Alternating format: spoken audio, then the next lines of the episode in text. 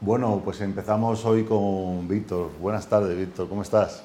Hola, buenas tardes. Súper bienvenido, Víctor, ingeniero de telecomunicación por la Universidad Politécnica de Madrid y bueno, pues con una historia profesional espectacular. ¿no? Tienes varias funciones que he estado aquí espiándote de LinkedIn y el otro día cuando estuvimos hablando antes de que nos visitases hoy, secretario de Junta de Gobierno AIT, delegación en Madrid, eh, eh, colaborando con el COIT, Colegio Oficial y Asociación Española de Ingenieros de Telecomunicación, y una vida profesional dedicada enteramente a la tecnología, ¿no? desde empresas como HP, eh, que hemos comentado bueno, pues en sus años dorados eh, de HP, infraestructura tecnológica, infraestructura de telecomunicaciones, conducto fibra, punto de presencia con los principales propietarios de infraestructura, operadores nacionales e internacionales.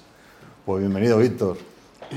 Muchas gracias por la invitación, Alejandro, y encantado de participar en esta tertulia. Buenísimo. Bueno, pues eh, yo cuando vi tu perfil y además estabas compartiendo contenido bien interesante, pues quería invitarte para, bueno, para, dar un vistazo a esos eh, últimos años, vamos a decir a lo mejor 20, 30 años para acá, de un poco, bueno, pues la transformación digital, la tecnología, las telecomunicaciones, cuál ha sido su evolución con el tejido empresarial español. Además, has tenido la oportunidad de bueno, tener también tu propia empresa ¿no? de, consultoría en tecnología. Y bueno, eh, cuéntanos un poco, echando un poco la foto, eh, cómo eran las cosas, eh, el, digamos, el, milenio pasado, ¿no?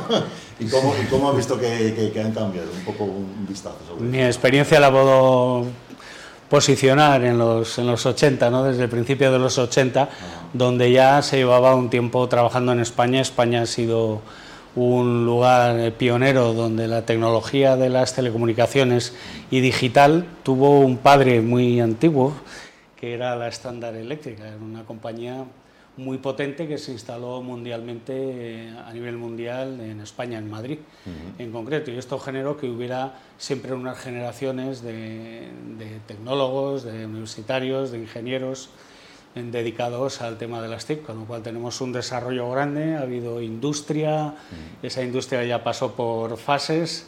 Ahora añoraríamos tener industria electrónica o de microelectrónica, por ah. ejemplo, que la hemos tenido.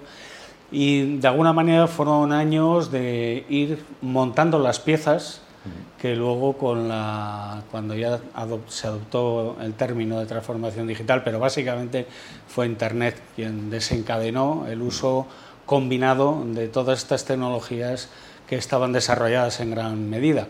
Entonces ahora es el momento del gran uso, la gran oportunidad y lo estamos viendo ya no solo en el entorno profesional, sino en el día a día, en nuestras casas, en nuestra vida personal, ya transformada completamente. No podemos salir a la calle sin, nuestros, nuestros terminales, etcétera, etcétera. Y la vida es digital. y así que ahora llamamos digital, pero obviamente no es nada nuevo. ¿Cómo ha evolucionado la profesión? Porque esto de ser ingeniero de telecomunicaciones eh, ha sido siempre no, ¿no? llegaría un momento que se crearía este, este, grado. Pues sí, la verdad es que esto comienza muy al principio del siglo XX con el cuerpo de, ingenieros eh, telegrafistas. es donde comenzó y luego tuvo una, ya en los, eh, en los años final de los 50, 60, la evolución a la ingeniería de telecomunicación y luego la de ingeniería de telecomunicación en los 70 a la ingeniería electrónica de, software añadido a la propia también a las telecomunicaciones, lo que sería en términos de Estados Unidos el mercado de la ingeniería, ingeniería eléctrica, electrónica y de comunicaciones. Y este es un poco el el fondo, donde hay especialidades en electrónica, en telemática y en, eh, radio, en comunicaciones puras. Y con estos tres, que son los tres ramales esenciales, pues es donde nuestra profesión se ha ido desplegando en todos los ámbitos y ahora mismo está representada en todos los sectores. Y una curiosidad, a nivel eh, geopolítico, claro, eh, hace años eh, había países que tenían sus propias tecnologías, había cierta influencia, ¿no? igual que en otros sectores como a lo mejor el, ferrocarril o el naval, ¿no? que dependiendo un poco de los países líderes en el mundo se van creando sistemas de trabajo, eh, eh, métodos de cálculo, estándares. Nosotros en España aquí, ¿a, qué, a qué nos, nos, hemos, nos hemos atado? Nos hemos atado a Estados Unidos, a Japón, a Alemania. Lo, mencioné sí, al comienzo. De hecho, la fundación inicial es la ITT Standard Eléctrica mm. americana. Americana, ok. Con lo cual la tecnología proveniente luego de también en su evolución de ATT, de los Bell Laboratories mm. famosos, pues ese ha sido, digamos, el, el troncal principal. A partir de los 80, nuestra pertenencia a la Unión Europea y la participación masiva en los programas de I de de la Unión Europea pues nos fue moviendo hacia un desarrollo más europeo. ¿eh? Y luego, en, en, cuanto al software, informática, etcétera, pues eh, también americano. Tenemos una gran huella de IBM en España. También, ¿no? Por el tema de la banca y etcétera. Eh, sí, eh, vinieron con su tecnología, la fábrica de Valencia movió muchas muchos mucha industria y formación. ¿Qué se hacía en, Valencia? Pues sobre todo sistemas de comunicaciones para computadores. Y de allí ha surgido Primero se creó una, una, escuela de ingeniería de telecomunicación alrededor de esto y hay multitud de empresas expertas en comunicaciones y en datos mm. que son, y ahora mismo es un vivero de startups Valencia con un enorme potencial y en inteligencia artificial también. Además que hemos tenido invitados, ¿verdad?, de, de, de startups que están siendo aceleradas por el grupo este de Juan Royce de Mercadona, ¿no? Sí, tanto algunos privados como el propio entorno público está siendo muy favorable y muy efectivo a la hora de, lanzar y de promover empresas punteras en todo el mundo. La verdad es que son un ejemplo a fijarse. Una de las dedicaciones principales de, los ingenieros de telecomunicaciones es dedicarse al área informática, ¿no? como has hecho tú en tu caso. Mm. Eh, eso eso eh, eh, ¿Por qué ha sido? ¿Cuáles cuál crees tú que han sido los, detonantes? pues, hombre, es que llega un momento en que la funcionalidad, el contenido de los negocios mm. se mueve a través de las aplicaciones. Con lo cual son computadores que tienen que realizar tareas, pero que se tienen que comunicar entre sí mm. y con otras fuentes de información. Con lo cual es una evolución natural en todo esto. Eh, cuando evolucioné al, mundo de las aplicaciones de negocio, en mi caso eh, en, lo que hoy se llama Accenture, pues haciendo aplicaciones de desarrollos de negocio, y ya en los 80 haciendo mucha inteligencia artificial, que no era tan conocida. Otra pregunta también relacionada con eso. Eh, todo el mundo habla ahora de la digitalización, de la modernización de las empresas pero tú precisamente tienes experiencia en, consultoras de primer nivel y también has tenido tu propia consultora. ¿Cómo se hacía la digitalización hace 10, 20, 30 años? ¿Cómo, cómo era ese proceso? Pues se empezó por las aplicaciones eh, que tienen que ver más con eh, los dineros de las compañías. Es decir, las primeras aplicaciones eh, importantes fueron aplicaciones de tesorería en grandes compañías, en banca, y luego ya evolucionando a los procesos, meter todo el tema de los procesos, lo que son los RPs hoy en día, y son aplicaciones de ir tomando procesos e ir automatizándolos. Cuando tienes varios procesos ya automatizados y tienes datos suficiente, puedes cruzar los datos y los puedes utilizar para otras utilidades. Y esta ha sido la evolución natural. Ahora los datos se crean no solo dentro de la empresa, mediante esta digitalización de procesos, sino que hay una gran entrada de datos desde fuera, desde el mundo exterior, de los clientes, de los proveedores. Con lo cual, ahí es donde, y además con, con el apoyo de la red, de Internet, todo esto ha tomado una dimensión realmente impresionante. Desde el punto de vista técnico es impresionante a dónde hemos llegado. Y un día además tomaste la decisión de, montar tu propia compañía, ¿no? Cuando mm. hablamos el otro día que no hay mucho emprendimiento entre los ingenieros de telecomunicaciones. ¿Cómo tú te lanzaste? ¿Cómo, cómo fue la situación? ¿Cómo se dio la situación para, para que, que acabaras creando tu propia empresa? siempre tienes que tener una, una, ayuda y en mi caso fue la crisis de las, de las .com en 2002, en la cual el proyecto que, que, teníamos en un fondo de inversión en el que yo coparticipaba, pues Eh, tuvimos que rehacer todo y, ver qué, actividad y reinventarme, reinventarme con las cosas en las que me sentía confortable y para dedicarme a este tema de la eficiencia. No, entendía cómo podíamos gastar en tecnología sin mirar el precio y tratar de entender para que la compra sea lo más justa posible. Con lo cual, pues empezamos la andadura con en primer lugar con los eh, contratos de telecomunicaciones, de empresas o grupos empresariales y haciendo un trabajo de, minería de datos, de data analytics, de, como ya ha tenido tantos nombres, pero vamos, era tomar eh, instancias, que es la factura de los servicios de telecomunicación, y hacer ingeniería inversa de ella para ver qué servicios y cómo estaban configurados y a qué precio. Esto lo cruzas con los contratos que tienes, miras al mercado cuánto cuestan las cosas y poniéndonos del lado del cliente, pues eh, hacíamos esta labor eh, retando a los operadores, en este caso, pues eh, a poder hacer las mejores ofertas. Hablamos antes fuera de antena con Carlos, ¿verdad? Que comprar tecnología para los empresarios siempre ha sido un, desafío, ¿no? Yo, yo, yo, siempre pongo el ejemplo que, decía Iván Tambasco, ¿no? Que vas a, al taller de, coches te dicen lo que hay que cambiar de coche, no, la trócola se estropeó tal, y te vas a ir con la trócola antigua a tu casa, están cobrando 800 euros por cambiarla y ni te has enterado de porque no sabes, ¿no? Eh, Carlos, ¿qué desafío ves tú, ves tú en, la adquisición de tecnología, ¿no?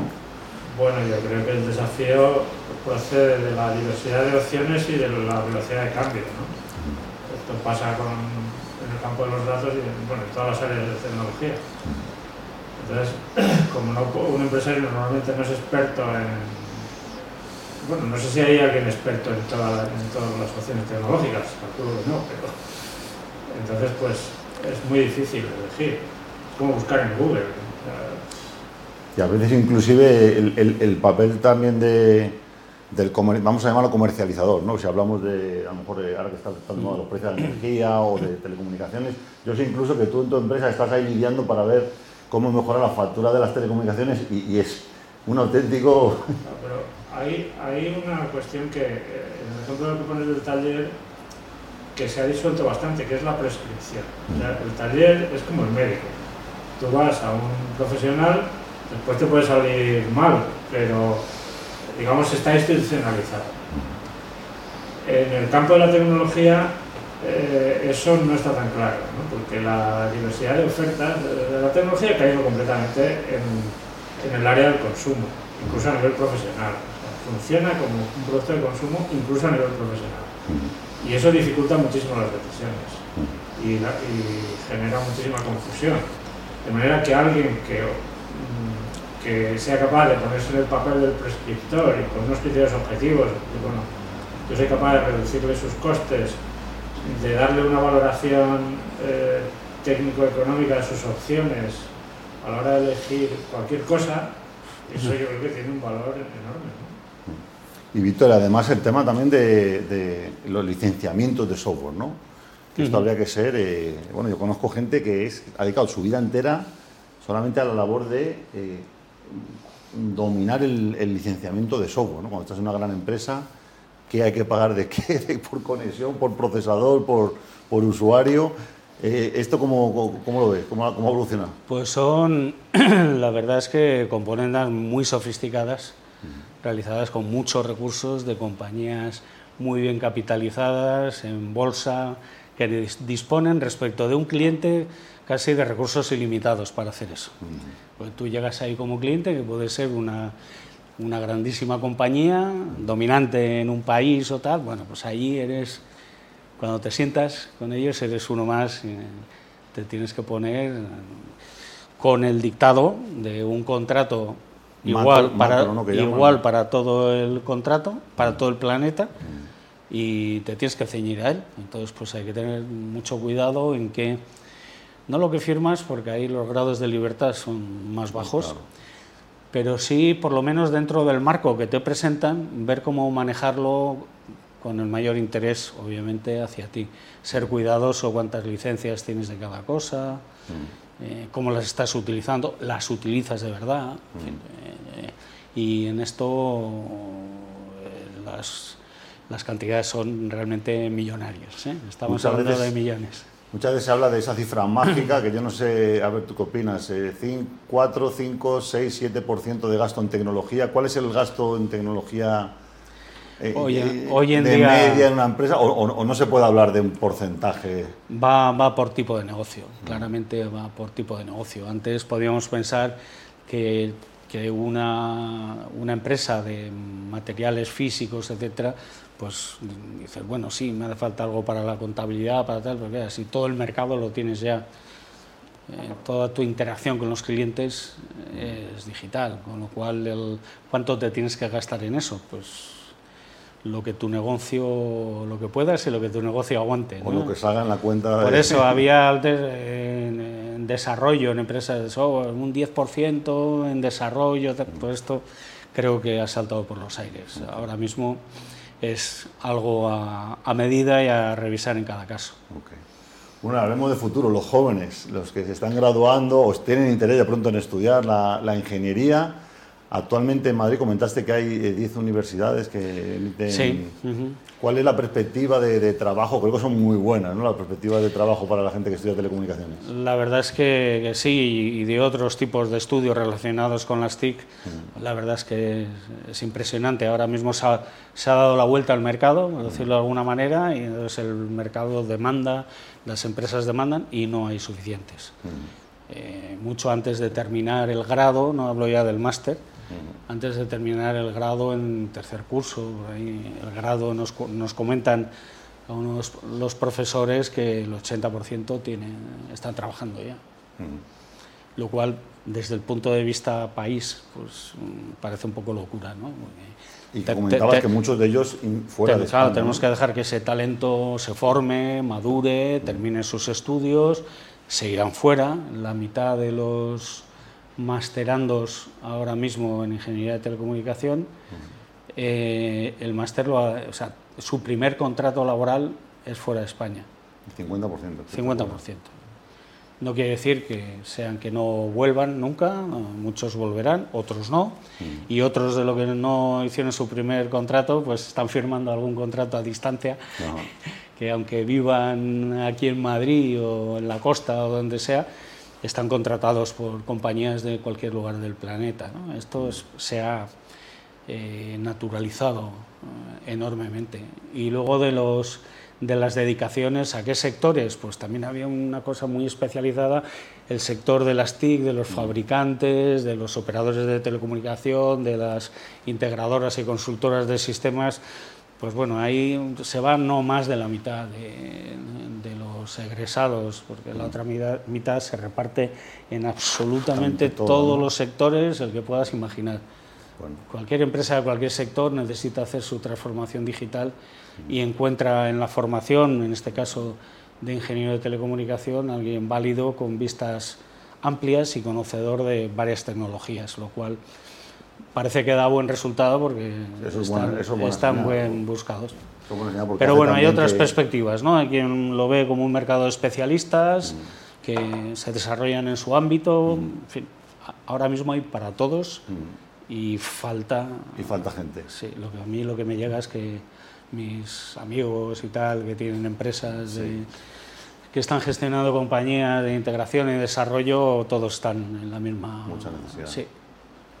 Muy bien. Bueno, pues aparte, Víctor, bueno, está colaborando con la Asociación Española de Ingenieros de Telecomunicación, que hace varias actividades, ¿no? O sea que... Sí. No, no, no, os aburrís, digamos, estáis todo el día haciendo formaciones. Eh. Pues sí, y sobre todo viendo por dónde evoluciona la profesión, que estos son cuatro o seis años del inicio de tu vida de, de aprender o de estudiar, pero luego los caminos son enormes, sobre todo ahora, donde no es que haya un sector o dos, sino que la empleabilidad está en cualquier, en cualquier lugar. Y yo creo que ya no hay profesión que se libre de estar constantemente aprendiendo, ya prácticamente hasta, hasta que hace tortilla de patata tiene que hacerlas ya eh, de, otra, manera. Así que nada, intentamos mantener una cierta coherencia, un networking, mm. realizar algunas tareas comunes y, eh, dar algunos premios anuales, en fin, todas estas cosas que nos gustan para compartir con compañeros. ¿no? Y para celebrar, que también es muy y para importante. celebrar, sí, después de estos años, la verdad es que Fundamental. apetece mucho, ahora hay muchas ganas. Y que bueno, gracias a millones de ingenieros de telecomunicaciones hemos podido pasar ese, ese COVID eh, trabajando desde casa, conectados y bueno, pues Es realmente, eh, le hemos llamado el milagro silencioso. si llega a pasar 10 o 20 años antes hubiera sido, o 30, hubiera sido... De repente se vaciaron las empresas, nos quedamos todos en casa y aquello funcionaba. Sí, exactamente. Las redes asumieron unas cargas de, vamos, de 10 veces, de un día para otro, Sí, sí, sí, sí. y funcionó. Y luego encima por la tarde a Y ver, la, a ver la televisión. Y por la tarde a ver el también, fútbol y funcionaba tal, y también, también la radio, y el fútbol y todo. Sí, sí. Así que bueno, pues Alex, espero que Eso, bueno, eso es lo que comentábamos de hace 50, 60 años, todo esto se ha venido Claro. sembrando y está disponible, aunque no sea muy visible. ¿no? Bueno. La infraestructura no es tan visible, pero está ahí y funciona como lo hemos podido comprobar. súper importante para la sociedad. Pues Víctor, muchas gracias por estar con nosotros. Esperemos que seamos- sea la primera de, de muchas otras. Aquí tienes tu casa y bueno, mucha suerte ahí con la asociación también. Muchas gracias a vosotros.